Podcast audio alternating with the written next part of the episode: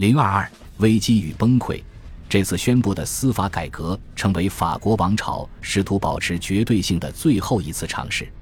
高等法院一直利用注册权和见证权阻碍政策实施，改革意在一劳永逸地解除其权利。这些权利现在被移交给了全权法庭。该法庭由一群选拔出来的名人组成，有点像显贵会议。高等法院被降级为单纯的上诉法庭。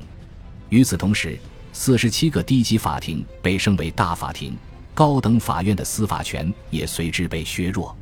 权能的削弱必然导致法官人员的冗余，因此大量职务遭到废止。然而，就像前年十一月十九日一样，在极具争议的政策之前。会有一项意在赢得民心的政策打头阵，这次是一系列的改革，旨在消除滥用和误用刑法问题。自1785年以来，由于极其特别的司法误判，此类问题异常突出。此外，政府还承诺了进一步的改革。而在这之前的几天，经过高调宣传，政府发布了新的上书，旨在告知公众财政改革一切顺利。布里耶纳和拉姆瓦尼翁很清楚，他们的政策若要成功，必须赢得民意。一时间，他们似乎十分成功。巴黎似乎被改革搞懵了，就像英国大使在汇报中提到的，巴黎保持着彻底的安静。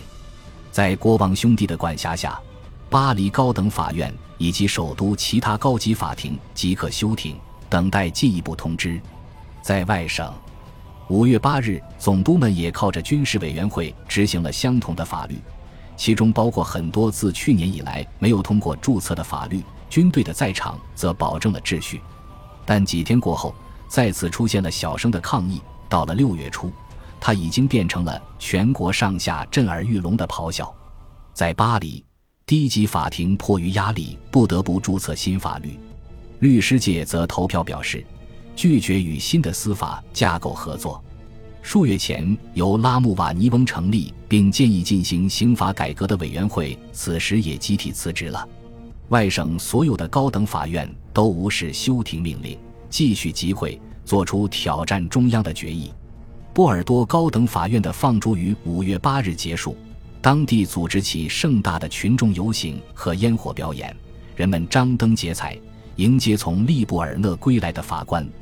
其他高等法院重新开始呼唤三级会议，在图卢兹、贝桑松、蒂荣、梅斯、鲁昂等地，必须靠大举颁发密札，将高等法院法官流放出城，当地才能消停下来。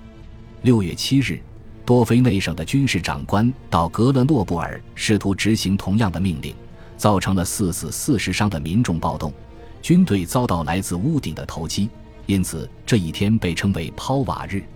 六月二十九日，愤怒的波城群众推开了高等法院的大门，让法官们重新归位。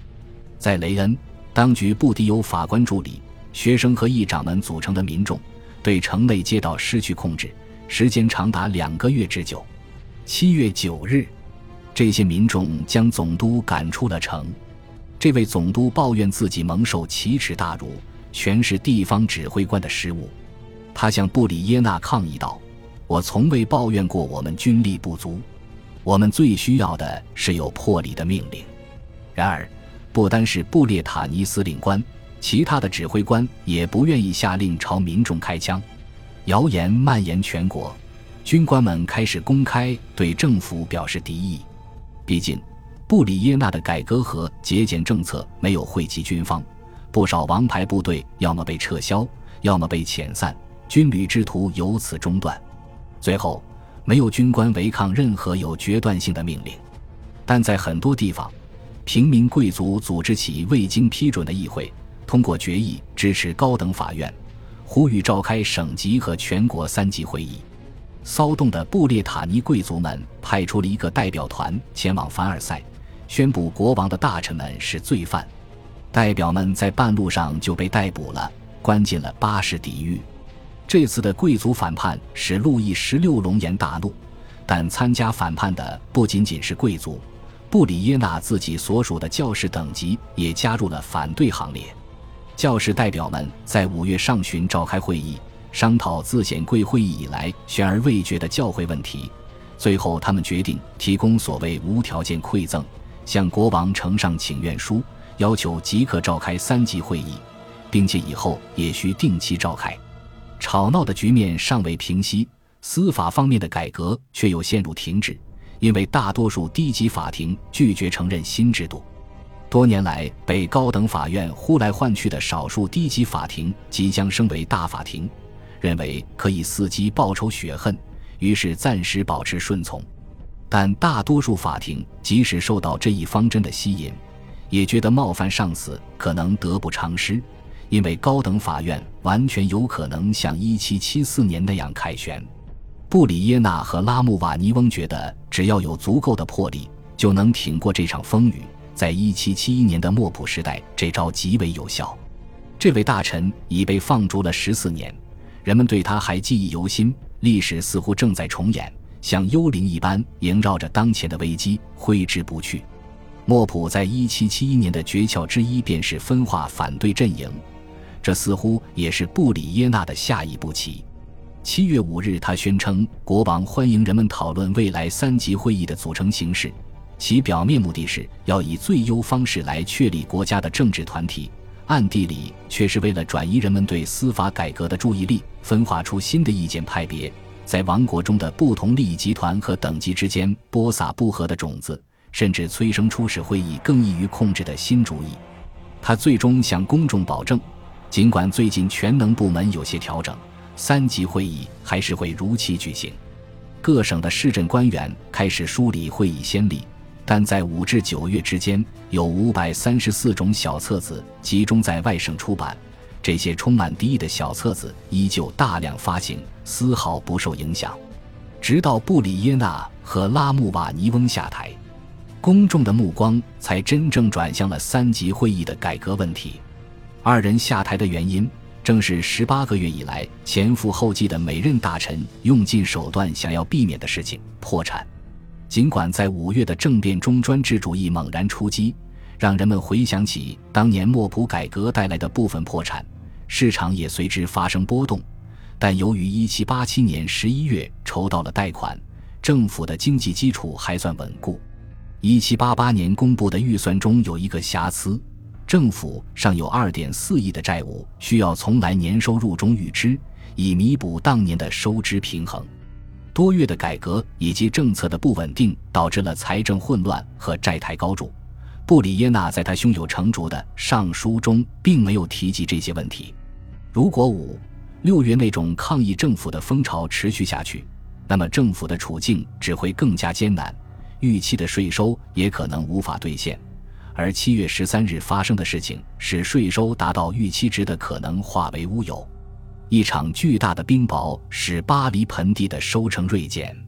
这场天灾以及全国各地普遍的恶劣天气，意味着农民们难以缴齐一七八九年的税金。因此，即便是在那些通常会借钱给政府的金融家眼里，以税收担保的预借款也毫无吸引力。而且，既然布里耶纳明确想要恢复泰雷、杜尔戈和内克的政策，并逐步取消私人金融家的传统角色，那么他们自然认为自己没有必要帮助他了。不幸的打击在八月初发生了，布里耶纳被告知国库已空，而且预借款也在难筹措。为了恢复国家信誉，他决定孤注一掷。八月八日，他宣布召开特别会议，将三级会议的时间定在一七八九年五月一日。然而，这一次市场毫无反应。与此相应的，八月十六日，国库停止了支付，债主被迫接受附带利息的政府债券，这是一种变相的强制贷款。一直令人忧心忡忡的破产终于发生了，政府公债直线下滑，整个市场顿时陷入恐慌，在最重要的银行发生了挤兑现象。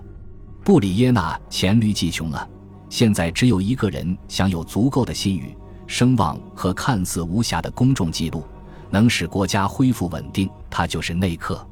布里耶纳作为首辅大臣的最后一招，就是说服犹豫不定的国王召回这位人民偶像。王室花了一周时间，死乞白赖的讨价还价，终于，内克在八月二十四日同意为国王服务。第二天，布里耶纳宣布辞职。布里耶纳的政策是拯救旧制度的最后努力，他失败了，全部计划和他本人一起消失了。拉穆瓦尼翁也是一样。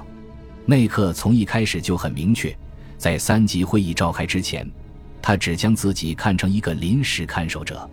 因此，王朝的破产不仅仅是财政上的，还是政治和思想意识上的。他的崩溃是全方位的，留下了一个巨大的权力真空。恭喜你又听完三集，欢迎点赞、留言、关注主播，主页有更多精彩内容。